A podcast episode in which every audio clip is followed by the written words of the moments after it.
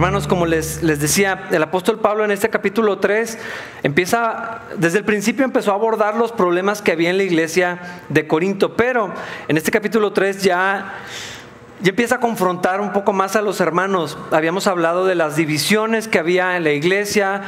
Eh, Pablo les había hablado de la sabiduría humana, la sabiduría de Dios, todo esto que ellos valoraban tanto el conocimiento de los hombres, eh, la, retórica, la filosofía y todo este pensamiento. Y Pablo en, su argumento pues demuestra que realmente no es nada en comparación a la sabiduría que tenemos en Dios. Pero aquí Pablo empieza a confrontar la carnalidad de los corintios. Y, quiero hacer una ah, clarificación para poder abordar esto que, acabo de mencionar.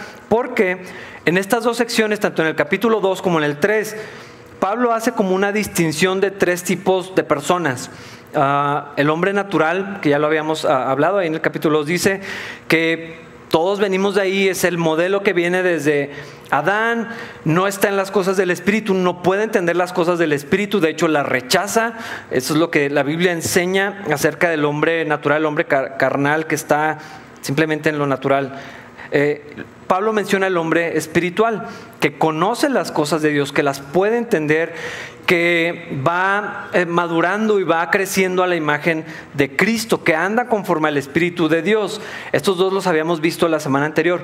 Pero aquí hace como, como una presentación de el tipo de cristianos, el tipo de personas que son, o eran en ese entonces los corintios, que conocen las cosas de Dios, pero no andaban conforme a las cosas de Dios habían conocido de Cristo, habían recibido el mensaje del Evangelio, pero no andaban conforme al Espíritu. Y, entonces podríamos decirlo como carnales, eh, a esto, a esto me voy a referir, estas personas que ya conocen de Cristo, que ya habían sido salvos, pero que no vivían como cristianos. Eso es lo que, lo que va a hacer referencia a Pablo. Y tal vez sería importante considerar cuál de estos tres somos nosotros. Ah, el asunto es que esta manera de pensar y de vivir, que era carnal entre los corintios, era lo que estaba causando los problemas.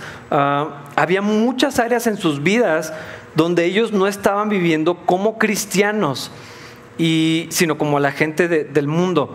De alguna manera, eh, está el mundo y la manera de vivir y la manera de pensar del mundo y está la manera de Cristo. No existe algo en medio. De alguna manera pensamos que sí puede haber algo eh, en, el medio, que sí se puede vivir así, eh, pero realmente, y así estaban los corintios y Pablo lo está confrontando y le dice, es que ustedes ya no pueden andar de esta manera. Y eso era lo que estaba generando todos los problemas que Pablo aborda en esta carta a los corintios, las divisiones, la inmoralidad, los desórdenes en la iglesia y todo lo demás que, había. Eh, había una exaltación del hombre había una, eh, esto, era, era, como consecuencia o parte de lo mismo de, que ellos amaban tanto el conocimiento que también se generaba las divisiones porque había cierta idolatría, eh, una fascinación con, con, eh, con ciertas personalidades por los dones que tenían, por la manera en que hablaban, por lo que ellos hacían, y esto estaba también trayendo falta de humildad, o sea, por supuesto, es, orgullo y los estaba llevando a olvidar quiénes somos delante de Dios y quiénes son las personas. No importa los dones, no importa las habilidades, no importa el rol que tenga cualquier otra persona, eh, estaban viendo de manera distorsionada a los siervos de Dios y a sí mismos. Todo esto consecuencia de la manera en la que vivían. Había lo que, lo que conocemos como antropocentrismo, que eso es bastante común en la iglesia de hoy también, donde todo gira alrededor del hombre. El hombre es el importante y, casi parece como si Dios estuviera al servicio del hombre y no al revés, que es, es, un énfasis que Pablo va a hacer aquí. Nosotros servimos a Dios, no nos sirve Dios a nosotros. Eh, y eso yo sé que suena obvio, pero si escuchamos eh, el contenido de los mensajes que cientos de iglesias están produciendo y que están ahí en línea, ni siquiera tienes que, ir a, no tienes que indagar demasiado para darte cuenta que todo gira alrededor de ti, lo que tú puedes hacer, tus sueños, lo que las promesas de Dios van a causar en, tu vida para que otras personas te perciban de otra manera, las bendiciones, o sea, todo gira alrededor del hombre, como si Dios y sus promesas estuvieran a nuestro servicio, pero Pablo va a hacer un énfasis en lo opuesto nosotros somos siervos de Dios. Versículo 1 al 2 dice, Amados hermanos, cuando estuve con ustedes no pude hablarles como lo haría con personas espirituales. Tuve que hablarles como si pertenecieran a este mundo o como si fueran niños en Cristo. Tuve que alimentarlos con leche, no con alimento sólido, porque no estaban preparados para algo más sustancioso y aún no están preparados. Quiero recordar algo que mencioné, recién empezamos con esta carta. Pablo está hablando a cristianos. Casi parece cuando leemos esta carta que está hablando a, gente que no conoce al Señor, pero aquí dice, amados hermanos. Pablo no utilizaba esa palabra de balde, estaba dirigiéndose a gente que conocía a Cristo. Él mismo estuvo allí, eh, vio el fruto de su predicación, vio a gente venir a Cristo eh, y, luego se fue y esta comunidad de creyentes siguió creciendo. Pablo le está hablando a cristianos, eh, amados hermanos, es lo que dice. ¿Y por qué es importante resaltar esto? Porque el estado de los corintios delante de Dios no estaba alterado por su vida pecaminosa. No eran menos cristianos, no eran menos amados por Dios, no eran menos hijos de Dios. Porque no son nuestras obras las que nos definen delante de Dios, es la fe en Jesucristo y por lo tanto la justicia de Cristo es quien nos representa delante de Dios. Entonces, a pesar de que estaban bastante mal, la condición espiritual y, social y moral de, de los corintios, como ellos habían puesto su fe en Cristo, su estado delante de Dios era exactamente el mismo que el de Pablo.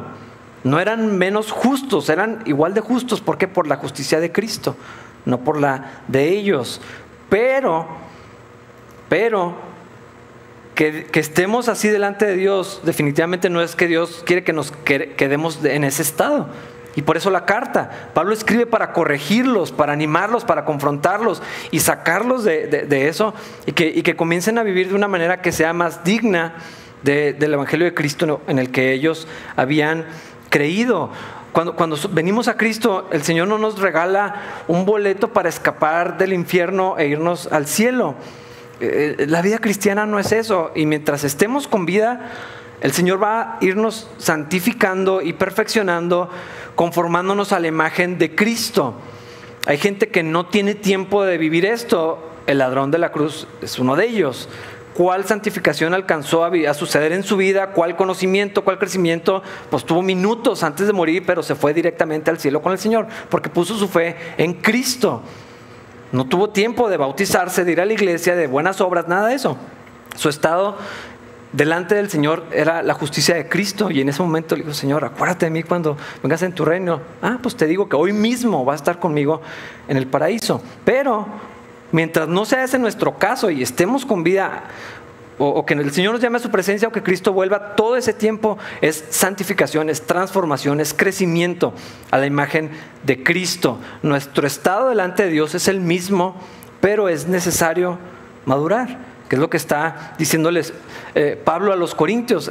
Hermanos, siguen igual, no han crecido nada, todavía les tengo que hablar como si fueran niños chiquitos, es más, como si todavía estuvieran en el mundo. Les tengo que decir lo mismo, lo fundamental, lo básico, porque no han eh, crecido, siguen siendo inmaduros, siguen siendo carnales. Eh, y, Pablo está como, pues está exhortándolos, pero está como diciendo, pues, ¿qué ha pasado con ustedes? Ya escucharon, ya conocieron, ya hay eh, establecidos pastores entre ustedes que los están enseñando. ¿Por, qué siguen con estos problemas? ¿Por qué siguen con lo mismo? Y, algo que quiero clarificar de esto, no quiere decir que el Evangelio de Cristo nomás lo escuchamos cuando venimos a ser salvos y luego ya no, ya vamos a, la madurez. E, e, ese es un, error eh, muy preocupante. De hecho, he escuchado mucha gente decir, es que ¿por qué seguimos hablando del Evangelio? Hay que ir a otras cosas profundas, nuevas revelaciones y no. El Evangelio todos los días lo necesitamos escuchar, todos los días lo necesitamos vivir, todos los días necesitamos recordar que necesitamos de la misma gracia que, Dios nos entregó por medio de la fe en Cristo para ser salvos. La misma gracia la necesito todos los días para vivir la vida cristiana. El Evangelio no es al inicio de la vida cristiana, es todos los días. Hoy yo necesito el Evangelio y ustedes también. No es lo que está diciendo Pablo, sino que le está diciendo, ese Evangelio no, ha producido todavía el efecto y hay cosas que todavía no les puedo enseñar y no les puedo explicar y, ya deberían de estar conociendo y profundizando, pero siguen igual de inmaduros. No han avanzado, hermanos. Ah, no podemos ser los mismos que hace un año, dos años, cinco años. No sé cuánto tengan ustedes en, el Evangelio. Yo conocí a Cristo cuando tenía como siete años ah, y me da pena reconocer que de los siete a la edad que tengo ahorita debería haber madurado muchísimo más, debería haber profundizado más, debería haber crecido mucho más. He perdido años de mi vida exactamente como los corintios. Eh, no creciendo, estancado, sin avanzar. Y hermanos, esto es inadmisible. No podemos permitirnos ser los mismos y, acomodarnos allí y decir, bueno, pues gracias a Dios ya somos salvos y, estamos aquí. No puede ser así, hermanos. Y es lo que Pablo les está corrigiendo a los corintios. Qué bueno que son salvos, son mis hermanos, yo los amo, Dios los ama, pero hermanos, no pueden vivir de esta manera. No les puedo enseñar lo que sigue porque tenemos que, tengo que tratarlos todavía como bebés, tomando leche nada más, porque no están listos todavía. Y esta es una buena pregunta, versículo 3 y 4. Porque todavía están bajo el control de su naturaleza pecaminosa. Tienen celos unos de otros y se pelean entre sí. ¿Acaso eso no demuestra que los controla su naturaleza pecaminosa? ¿No viven como la gente del mundo? Cuando uno de ustedes dice, yo soy seguidor de Pablo y otro dice, yo sigo a Apolos, ¿no actúan igual que la gente del mundo? Gálatas, si, han leído la carta a los Gálatas, dice que podemos andar eh, de acuerdo a las obras de la carne y a los deseos de la carne o a los deseos del Espíritu. Es obvio cuál es lo que Dios quiere que, andemos en las cosas del Espíritu, pero eh, Pablo les está diciendo, hermanos, ustedes siguen viviendo dándole lugar a la naturaleza pecaminosa, siguen esclavos de eso cuando ya son libres en Cristo. Es como si estás encerrado, te abren la puerta y puedes salir, pero decides no salir, te quedas adentro. Eh, así estaban viviendo los corintios. No es que no pudieran, porque ya conocían a Cristo, ya eran libres en Cristo, ya tenían una nueva naturaleza, un nuevo corazón. Ya eh, el Espíritu de Dios estaba en ellos, pero ah, seguían o vivían cediendo a los deseos de la carne. Y entonces, este tema que ya platicamos de las divisiones, ya hablamos de esto, Dios quiere unidad y, así, pero lo que está diciendo Pablo es que esto era evidencia de que vivían todavía cediendo a la carne. Eso reflejaba que no estaban conforme al Espíritu, que no estaban dando lugar al Espíritu, no estaban llenos del Espíritu Santo. Y les está diciendo, es que hermanos, siguen actuando como la gente del mundo, se siguen portando como la gente de afuera. Y no se supone que los cristianos vivamos como la gente del mundo. Eh, si estamos en el mundo y muchas de las cosas del hombre natural pues son parte de nuestra vida. Comemos, salimos a trabajar, hacemos ejercicio, tenemos eh, hijos y los criamos, todo, esto. ¿no? Eh, pero la, vida del cristiano tiene que ir reflejando cada vez más el carácter de Cristo. Mi vida se, tenía, se tiene que ver cada vez más parecida a Cristo. Mi carácter tiene que ser transformado. No puedo ser el mismo. A eso me refería ahorita de hace cinco, cinco años. Mi vida también eh, porque entendemos que esto es un proceso, la santificación es algo que Dios va haciendo gradualmente, pero también mi vida tiene que demostrar que ya no me pertenezco a mí mismo, que tengo un Señor. No sé si, si saben lo que eso significa. Un Señor es un dueño, y quiere decir que yo soy siervo y Él manda y yo obedezco y Él dice y yo voy. Y decimos eh, este dicho los mexicanos, tú di rana y yo salto. E, es exactamente el mismo concepto de esto le cantamos y oramos y decimos el Señor y, no vivimos como si fuera el Señor. Y no demostramos que yo tengo un compromiso de decir, mi vida ya no me pertenece, ya no es mía. Y queremos hallar el punto medio de tener la salvación, que no existe por cierto, pero de tener la salvación y luego vivir conforme a todo lo que yo quiero. Como ser el dueño de mi propia vida cuando en Cristo eso ya no existe. yo le pertenezco a Él. Fuimos comprados, si estamos en Cristo, fuimos comprados por un precio altísimo. La sangre de Jesucristo, nada más. Eh, entonces mi vida ya no, ya no me pertenece y, debo de reflejarlo. Y la santificación, eh, eh, este proceso de ir siendo moldeado a la imagen de Cristo, si es progresiva. Y lo quiero insistir para que no se desanimen, porque es cierto, estoy seguro que ninguno de nosotros, empezando por mí, nos vemos exactamente como Dios quiere que nos veamos. Y no reflejamos completamente el carácter de Cristo, lo sé. Pero la, eh, Biblia dice que Dios empezó un proceso en nosotros y lo va a ir perfeccionando cada vez más. Y que la senda del justo es como la luz de la mañana, va, creciendo, va en aumento hasta que el día es perfecto. La Biblia dice que Dios produce fruto. No, eh, eh, o sea, es, una vid con ramas y, fruto, no es una maquila con productos en serie y estándares de calidad y, y, de prisa, mucho más y todo lo mismo, todo igual. Dios no hace eso con nosotros. Todos vamos siendo transformados a la imagen de Cristo, pero cada uno de los que estamos aquí, Dios tiene un proceso distinto. La otra ilustración que Dios utiliza es el alfarero va moldeando una pieza a la vez. Esto es lo que quiero que esto sea. Esto es, esto saber diferente. Esto hay que volver a empezar. Y, va cortando y moldeando en, cada uno de nosotros lo que Él quiere. Eh, pero se supone que yo soy una nueva criatura. Se supone que yo, estando en Cristo, tengo un nuevo corazón, otra identidad. Eh, ahora tengo un Señor y soy hijo de Dios. Eh, el Espíritu Santo de Dios está en mí. Entonces tengo otra identidad, otra, otro orden de prioridades, otra nuevas lealtades donde debe estar mi corazón. Y los corintios de muchas maneras estaban reflejando de una manera muy pobre el carácter de Cristo en muchos sentidos casi podrías decir que ni parecían cristianos. Eh, de hecho, al, ver las cosas que estaban sucediendo entre ellos, probablemente muchos no, sabían que eran cristianos. Pero Pablo les dice, hermanos, ¿qué está pasando? Ustedes están en Cristo, ustedes siguen viviendo como, como, como antes, se parecen más a la gente de su comunidad que recuerden era una, ciudad eh, muy avanzada, mucha cultura, mucha riqueza de pensamiento, muy avanzada en muchos sentidos, eh, pero también con todo el pecado y toda la degeneración que eso traía. Había muchísima inmoralidad. Y los cristianos corintios se veían bastante similar a lo que estaba pasando afuera. Y Pablo dice, hermanos, ¿por qué siguen actuando como la gente del mundo? Si ustedes ya no son de este mundo. Y una de las evidencias de su carnalidad, de su poca sujeción a Dios, eran estas divisiones que estaban sucediendo por seguir a, personas. Y si lo vemos desde esta perspectiva, las divisiones, la inmoralidad, los desórdenes que estaban viviendo los corintios no eran el problema, eran la evidencia del problema. No eran la enfermedad, sino el síntoma.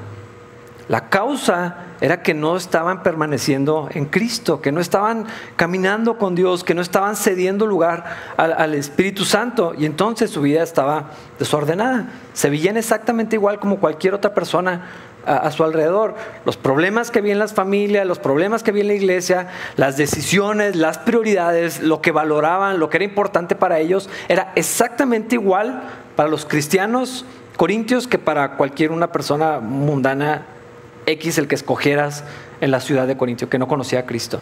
No había ninguna diferencia. Y hermanos, Dios no nos llamó a eso.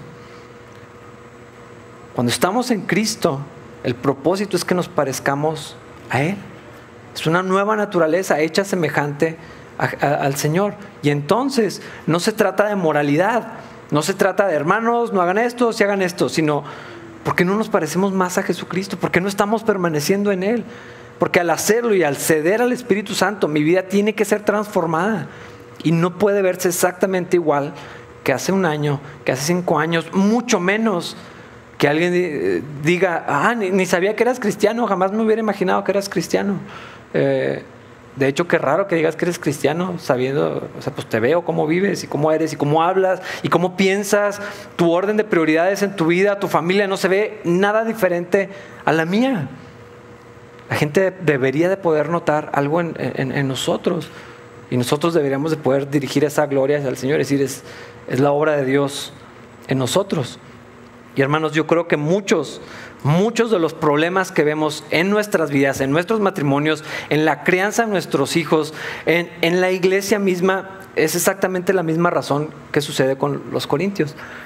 Estamos cediendo a nuestra naturaleza pecaminosa en lugar de darle lugar al Espíritu Santo, en lugar de permanecer en Cristo y, ser transformados como Él, estamos viviendo cómodamente como cualquier persona que en su vida se va a parar en una iglesia y esto no es posible. Las divisiones eran consecuencia de este problema y Pablo lo, lo enfatiza. Versículo 5 dice, después de todo, ¿quién es Apolos? ¿Quién es Pablo? Nosotros, os está hablando del mismo. Eh, nosotros solo somos siervos de Dios, mediante los cuales ustedes creyeron la buena noticia.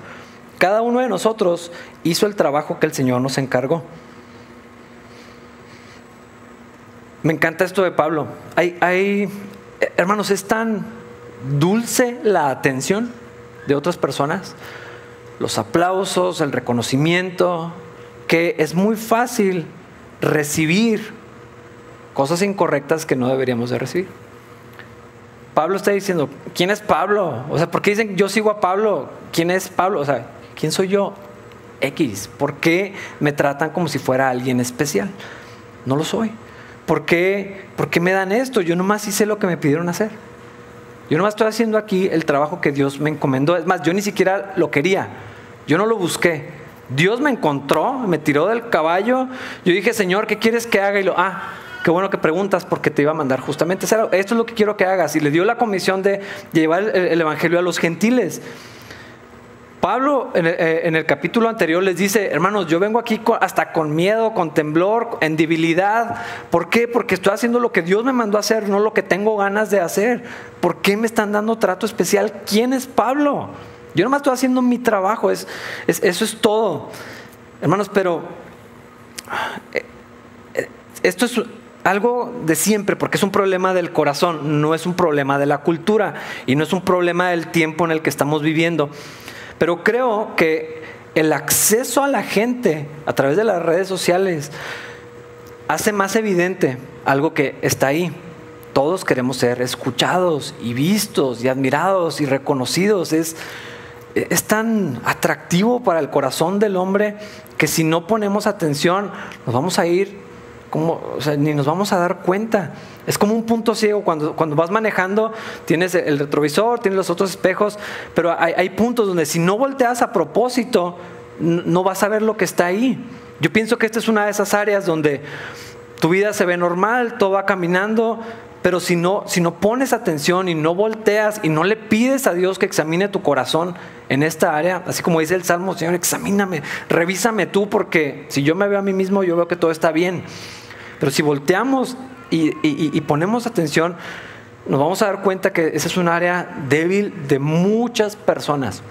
Y, esto es, eh, me incluyo, yo creo que eso es parte de la naturaleza humana. Y es lo que Pablo está abordando en este pasaje. Yo nada más hice lo que me mandaron a hacer. ¿Quién es Apolos? Y no está menospreciando a Apolos. Pablo le tenía respeto, estoy seguro que le tenía cierta admiración, eran colaboradores y todo esto. Eh, me atrevo a decir que Pablo no le tenía ni envidia, ni celos, ni quería los, seguidores de Apolos para sí mismo. Estoy seguro que no. Pero él dice, ¿por qué, ¿por qué lo siguen a él? ¿Quién es Apolos? ¿Quién es, quién es Pablo? Hay un pasaje que creo que viene muy ad hoc a esto que estamos leyendo. Está en Lucas 17, versículos 9 y 10. Dice así. ¿Y le agradece el amo al sirviente por hacer lo que le dijo que hiciera? Por supuesto que no. De la misma manera, cuando ustedes me obedecen, deben decir, somos siervos indignos que simplemente cumplimos con nuestro deber. Está hablando de humildad. Está hablando de decir lo que Pablo está diciendo, yo nomás hice lo que me pidieron hacer. Yo nomás estoy haciendo lo que Dios me llamó a hacer, nada más. Nada más tiene que ver con el corazón, con la no búsqueda de reconocimiento, de, prominencia. Eh, el, Señor mismo había hablado de esto tantas veces, lo vio con los discípulos, ahí se estaban peleando, literal se estaban peleando por quién era más importante, por quién tenía... Eh, eh, y le preguntaban, Señor, ¿quién es el más importante en el reino de los cielos? Querían saber, o sea, les, les ardía en el corazón porque querían escuchar, Juan, tú sabes que, querían oír eso especial. Pedro, Señor, pues yo siempre estoy contigo, soy de los tres que siempre llamas aparte. Eh, eh, querían eh, ese reconocimiento, que los demás dijeran, híjole, es que Pedro, es que Juan, es que no Andrés, lo, que fuera. y el Señor contó en un pasaje donde dice, cuando te inviten a un, lugar, no busques la mesa el asiento importante eh, yo creo que ahorita todavía es así, pero antes era mucho más simbólico y representativo. En una fiesta, en una mesa, había lugares de importancia. Qué mal, pero pues así funcionaba. Y entonces dice, no te sientes en el lugar especial. No vaya a ser que te digan, híjole, qué pena, pero usted vaya. Por favor, si puede pasar, recoger sus cosas a sus hijos y, y la caminata de la vergüenza allá en tu lugar. Dice, mejor siéntate allá atrás. No busques que te vean, no busques que te admiren. Y ya si Dios dice, oye hermano, usted se sentó muy lejos, usted va allá. Y te acercan y te mueven para allá. Eh, así debería de ser, pero lo que está ilustrando es, es el corazón del hombre. ¿Cómo, cómo queremos eh, ese, esa visibilidad? Es una manera de querer la gloria que no nos corresponde. Y cuando leemos el Sermón del Monte dice, o sea, cuando des, que tu mano derecha no sepa lo que la izquierda hace. No le digas a nadie. No lo publiques en redes sociales, no, no, le informes a la gente, no andes contando cuánto diste, por qué diste y todo lo que, lo, que haces. No lo hagas. Eh, cuando recibas, eh, esto está, esto está bien fuerte, dice que cuando recibamos esa recompensa de admiración y aplausos, hijo, qué bonito y qué padre, dice, esa es tu recompensa. Y allá en el cielo, no, ya tuviste la, la que querías, la de la tierra. ¿Por qué amamos tanto la aprobación de los hombres y no la del Señor? Que es un punto de lo que está haciendo Pablo. ¿Por qué nos gusta tanto y nos preocupa tanto lo que la gente piensa de nosotros y no lo que Dios dice de nosotros y lo que Dios espera de nosotros? ¿Y cómo nos ve Dios? Y, y, y cómo todo lo que hago, que tal vez se pueda ver bien, detrás la intención, el corazón con el que está hecho, Dios lo está observando también. Y ahorita voy a mencionar sobre esto. Ahora, este pasaje que leímos de Lucas dice, el, el, Señor no le dice a su siervo, híjole, gracias por lo que hiciste, que amable, siéntate, eh, come conmigo. Eh, está hablando de, lo natural, o sea, es, pues, qué bueno que me lo diste, pues eso te dije que hicieras, ¿no? Pero el Señor no es así. Él tiene recompensas para, para, sus hijos y ahorita vamos a hablar de esto. Pero otra vez lo que está hablando es de no buscar esa atención, esa prominencia. E, ese es el punto, porque al, querer la admiración, la aprobación, los halagos de la gente, el respeto de las personas, eh, para empezar, estamos desviando nuestra atención de lo que es importante y estamos dejando que crezcan cosas en nuestro corazón. Y eso es una fuente de muchos problemas espirituales. Pablo continúa después de decir, nomás hicimos el trabajo que Dios nos pidió hacer. Versículo 6, yo planté la semilla en sus corazones, Apolos la regó, pero fue Dios quien la hizo crecer. Esto me gusta mucho porque se complementa con algo que ya habíamos estudiado en Romanos. Hermanos, todos tenemos un trabajo que hacer. Todos y cada uno de ustedes tienen un lugar en el cuerpo de Cristo, en la obra del Señor, todos sin excepción, desde los más pequeños hasta los mayores. Nadie se salva, nadie se jubila de esto, nadie puede decir ya serví mucho tiempo, ahora le toca a otros. No, nomás cambiamos de rol. En todo caso, otra función. A lo mejor el, el, pastor que tiene toda su vida predicando, ya no le toca estar al frente de la iglesia, pero continúa como mentor, desarrollando otros líderes, cuidando a, las ovejas y y a los que están a cargo. No sé, hay muchas maneras. Nadie se salva, hermano. Si estás en Cristo, si eres cristiano, no puedes decir que tú no tienes un lugar. A lo mejor no sabes cuál es, o a lo mejor no quieres tomar el lugar que te corresponde, pero todos tenemos un trabajo que hacer. Y, Pablo está hablando de esto y dice, yo nomás estoy haciendo lo que me toca. Yo sembré, otro riega, pero Dios es el que trae el crecimiento. Eh, pero no podemos brincar esto. Hermano, yo, no sé si tú estás haciendo lo que te corresponde. Yo no sé si tú estás siendo negligente y desobediente con lo que Dios te pidió. Ah, otra vez, vamos a estar delante de Dios y le vamos a dar cuentas. Y yo les aseguro, hermanos, que la mayoría de los pretextos que nosotros tenemos, que suenan muy justificables, que suenan razonables, que yo les creo, delante de Dios estoy seguro que la mayoría no van a servir. Estoy seguro que la mayoría va a ser como en la parábola de los talentos, el que hizo el hoyo y metió el dinero y dijo, yo no quiero problemas entrego lo que me dieron, ahí está, yo no, quiero, eh, no, quiero lidiar con esto, no va a hacer que lo pierda, no va a hacer que lo dañe, no va a hacer que lo haga mal, tengo miedo de hacer algo que no debería hacer y, entonces mejor en un hoyo ahí tapado y, hermanos, vamos a darle cuentas a Dios, vamos a ser evaluados delante de Dios. Continuando en el texto, ahorita vamos a regresar a esto, versículos 7 al 9. No importa quién planta o quién riega, lo importante es que Dios hace crecer la semilla. El que planta y el que riega trabajan en conjunto con el mismo propósito y cada uno será recompensado por su propio arduo trabajo, pues ambos somos trabajadores de Dios y ustedes son el campo de cultivo de Dios, son el edificio de Dios. ¿Está diciendo que las personas no somos importantes para Dios? Sí somos. Él dio a su Hijo en rescate por nosotros y sabemos que nos ama profundamente por causa de su Hijo. Lo que está diciendo este pasaje es que no hay alguien tan importante que pueda tomar crédito de lo que Dios está haciendo, que pueda decir de nada, hermanos, porque Dios me trajo aquí con, ustedes. Eso es lo que está diciendo. Eh, que no hay alguien que pueda detener la obra de Dios, que no hay alguien que estorbe. Eh, de esta manera. Y sí podemos hacer tropezar y, lo que Dios nos llamó a hacer, eh, si somos muy negligentes, tal vez Dios va a llamar a otra persona a, hacerlo. Aquí lo importante es que es la obra de Dios, es su iglesia, es su ministerio, son sus ovejas, ovejas de Cristo.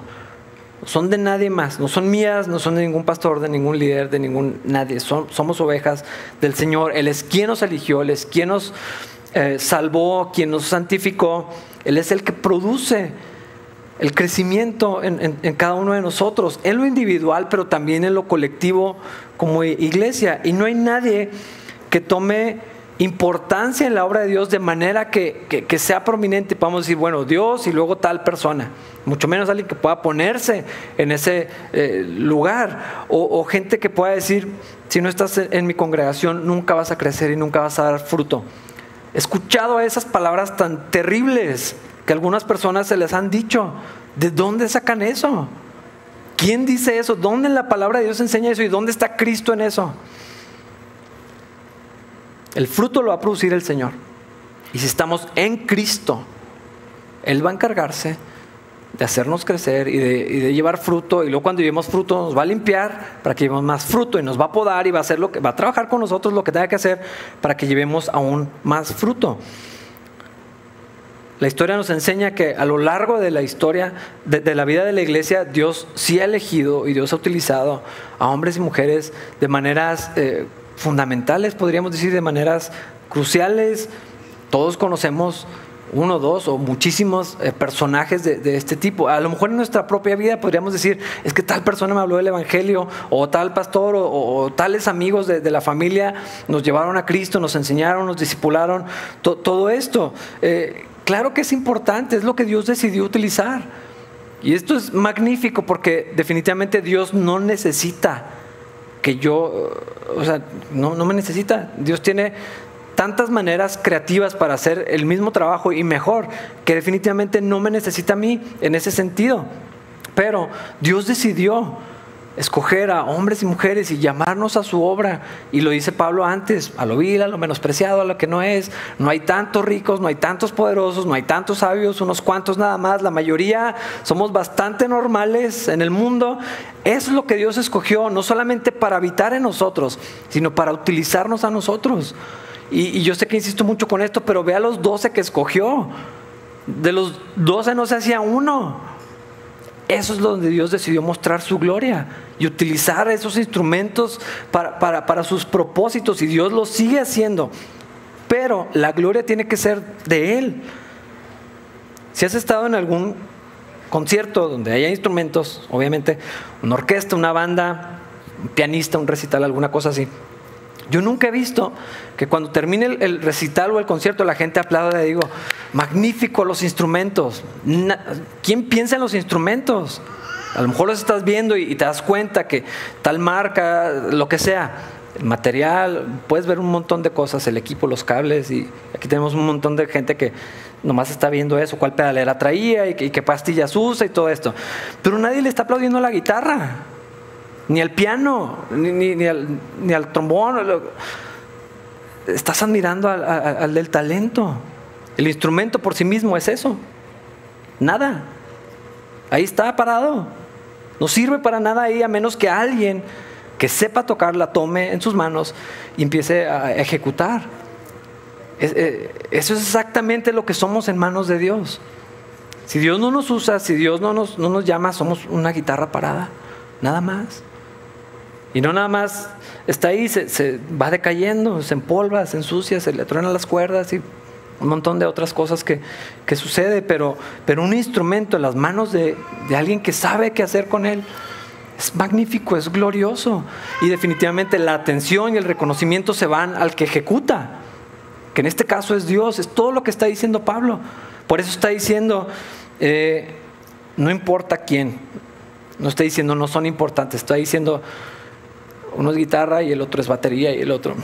El que importa es el que está detrás, ejecutando y moviendo las cosas y el que toma instrumentos que serían eh, de otra manera indignos, que tal vez nadie hubiera escogido y dice, con este en este me voy a glorificar. Esto es lo que yo voy a usar. Vasijas de barro sencillas. Y dice, aquí es donde voy a mostrar mi gloria, llenarlo con mi gloria para que se vea quién soy yo. Eso es el punto que está haciendo Pablo aquí. Por eso dice eh, que no importa mucho el instrumento. Quien importa es el Señor detrás del instrumento. Y dice, el que planta y el que riega trabajan en conjunto con el mismo propósito. Otra vez, hermanos, en el reino de los cielos todos todos tenemos un rol y un propósito. El primer, eh, lo, primero, glorificar a Dios y disfrutar de Él para siempre. Esa es la meta máxima del hombre, cumplir con la obra que nos llamó a hacer. Y luego ya en lo específico, cómo vamos a glorificar a Dios y cómo yo voy a ser utilizado en, en la obra de Dios para que Él cumpla con sus propósitos.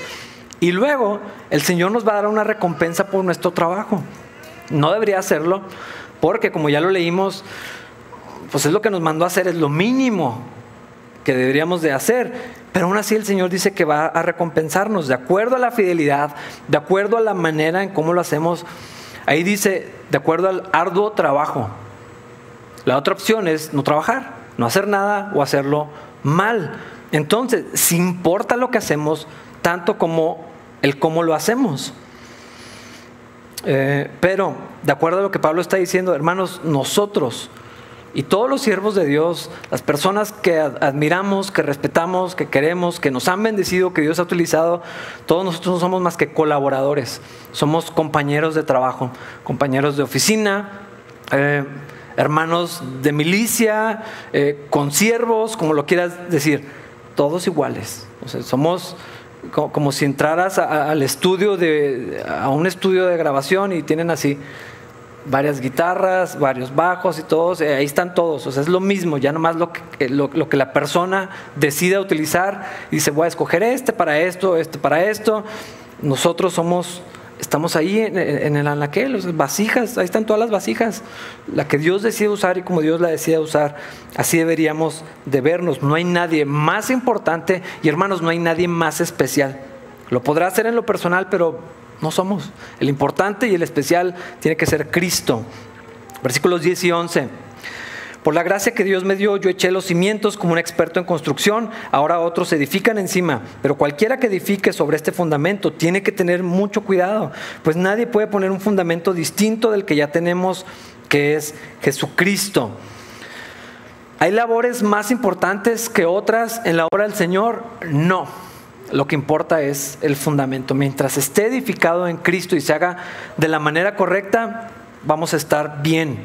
Y Pablo en los Romanos explica esto, ¿no? Cuando dice, eh, el ojo no puede sentir que es más importante o menos importante que la mano.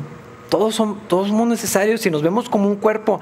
Todos cada parte tiene su función y cuando una falla, todo el cuerpo lo resiente. De la misma manera que cuando cada parte, por más pequeña, visible o no visible que, sea, cumple con lo suyo, el cuerpo va a estar en armonía. Es lo que Dios nos llama a hacer.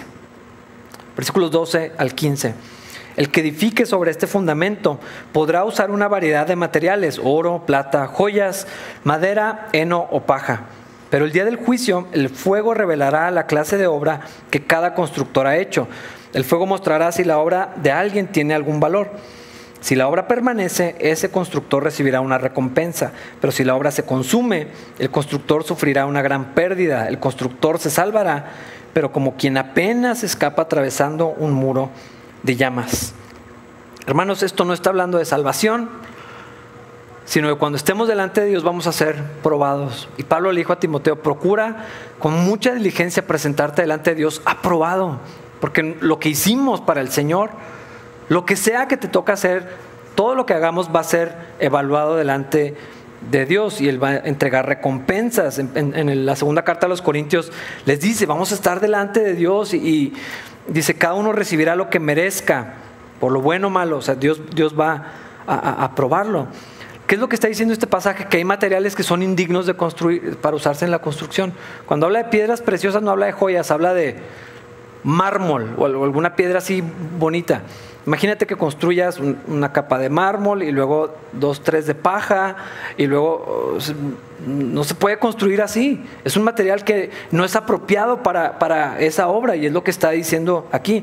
Se va a pasar por fuego y entonces va a quedar, a ver si permanece, a ver si lo que hicimos lo hicimos de la manera correcta para, para el Señor. Eh, ¿Qué podrían ser los materiales indignos? Malas actitudes, hacerlo de mala gana, dar con tristeza, por necesidad, con apatía, con flojera, por orgullo, para que me reconozcan, para que me aplaudan, todo ese tipo de cosas, con malas intenciones, eh, sin diligencia. O sea, tengo talento, pero no soy diligente, no pongo mi mayor esfuerzo. Todo eso, hermanos, delante de Dios, o sea, delante de la gente, qué bonito, lo vemos, lo podemos apreciar, pero delante de Dios va a ser probado. Y Dios va a decir, pues no pasó. O sea, tú, te salvas, tú eres salvo y dice como por fuego, como si pasaras así un, muro de fuego, pero tu obra, pues lo siento, o sea, no sirvió para nada, no fue hecha de la manera correcta. Versículos 16 y 17. ¿No se dan cuenta de que todos ustedes juntos son el templo de Dios y que el Espíritu de Dios vive en ustedes? Dios destruirá a cualquiera que destruya este templo, pues el templo de Dios es santo y ustedes son este templo. Yo soy el templo del Espíritu y tú eres el templo del Espíritu, en lo individual, pero también como lo colectivo, o sea, somos el templo del Espíritu. Y lo que está diciendo este pasaje es, no quieres meterte con las ovejas de Cristo, no quieres dañar a la iglesia, no quieres, asegúrate de que lo que edifiques, de que lo que hagas sea para bendición de las ovejas. No quieres causar problemas, no quieres causar divisiones, no quieres causar daño. Es más, el Señor dijo que sobre todo a los más pequeños, a los nuevos, a los indefensos, a los heridos, a los que necesitan cuidado. Sería mejor que te amarres una piedrota y te avientes al mar a que causes daño a alguno de estos pequeños. Son las ovejas del Señor, no hay que olvidar eso. Versículos 18 al 20. Dejen de engañarse a sí mismos. Si piensan que son sabios de acuerdo con los criterios de este mundo, necesitan volverse necios para ser verdaderamente sabios, pues la sabiduría de este mundo es necedad para Dios. Como dicen las escrituras, Él atrapa a los sabios en la trampa de su propia astucia. Y también el Señor conoce los pensamientos de los sabios, sabe que no valen nada. Este era uno de los problemas de los corintios. Ellos se consideraban sabios, preparados, equipados. Su amor por la sabiduría del mundo estaba haciendo que perdieran la sabiduría del Señor. Y le está diciendo Pablo, si, no están dispuestos a renunciar a eso y ser considerados como tontos, como necios, se van a meter en problemas. Dios llévalo a la sabiduría de este mundo y dice que está desaprobada, dice que no es nada. 21 al 23. Así que no se jacten de seguir a un líder humano en particular pues a ustedes les pertenece todo, ya sea Pablo o Apolos o Pedro o el mundo o la vida y la muerte o el presente y el futuro. Todo les pertenece a ustedes y ustedes pertenecen a Cristo y Cristo pertenece a Dios. Lo que está diciendo es, hermanos, glorifiquen a Dios al verse a ustedes mismos y al ver a sus hermanos y al ver a sus líderes de la manera correcta. En eso vamos a glorificar a Dios, en no meter a alguien en, el reflector y atravesarlo en la gloria que le corresponde solamente a Dios, vernos como lo que somos. ¿Está diciendo que menospreciemos a la gente? No. ¿Está diciendo que no deberíamos de honrarnos unos a otros? No. La Biblia es clara con lo que sí pide. Obedezcan a sus pastores. Hermanos, lo siento, la Biblia lo dice, no yo, no es mi idea. Dice que, que tengamos eh, por, honra a ciertas personas, que eh, al que merece honor se lo demos, que seamos agradecidos, dice que nos sometamos los unos a los otros, el Señor establece orden en la iglesia, todo esto es correcto, que seamos agradecidos con Dios primeramente, pero también con la gente que, que nos sirve, con nuestros hermanos, con la iglesia, con todo esto, sí, pero que nos veamos de la manera correcta. Nomás somos, o sea, puros ladrillos, todos iguales. Y Dios nos coloca donde quiere, las mismas vasijas, compañeros de trabajo, no hay gente más especial eh, en el reino de los cielos, más importante, eh, definitivamente tenemos más afinidad con unos que con otros, eso está bien, mientras no se cause un problema, mientras no nos llenemos de orgullo y mientras no le robemos a Dios la gloria, porque solamente nosotros somos siervos del Señor. Nada más somos humanos, Gracias a Dios por las personas que nos han bendecido, por las personas que Dios utiliza en nuestras vidas. Pero hermano, nosotros vivimos y existimos para adorar a Dios, para glorificar su nombre, para disfrutar de Él para siempre. Y lo que Dios decide hacer después de eso con nosotros y con otros, pues el que se lleve el crédito en todo momento. Vamos a ponernos de pie, hermanos, para orar y despedirnos de este caluroso lugar. Padre, gracias por la oportunidad de estar juntos, de estudiar tu palabra. Gracias por recordarnos, Señor, nuestro lugar. No permitas que jamás nos veamos ni a nosotros mismos ni a otros de una manera incorrecta, Señor. Por eso vienen los problemas. Es una manera de pensar que no, no viene de tu espíritu, Señor. Danos la perspectiva correcta de nosotros mismos, de nuestros hermanos, de los líderes, de las personas que nos han y, siguen siendo de bendición para nosotros, Señor. Que podamos vernos como siervos, como colaboradores, como participantes, Señor, como privilegiados de, de ser instrumentos en tus manos, Señor. Pero que toda la gloria sea siempre para ti, porque tú eres el Señor de todos nosotros. Te pertenecemos a ti, Señor haz de nosotros y úsanos como te parezca mejor, Señor. Estamos listos para lo que tú quieras hacer en nosotros y a través de nosotros, Señor. Cumple con tu voluntad el día de hoy y esta semana, Señor, y, y el resto de nuestras vidas, Señor. Te lo pedimos en Cristo Jesús. Amén.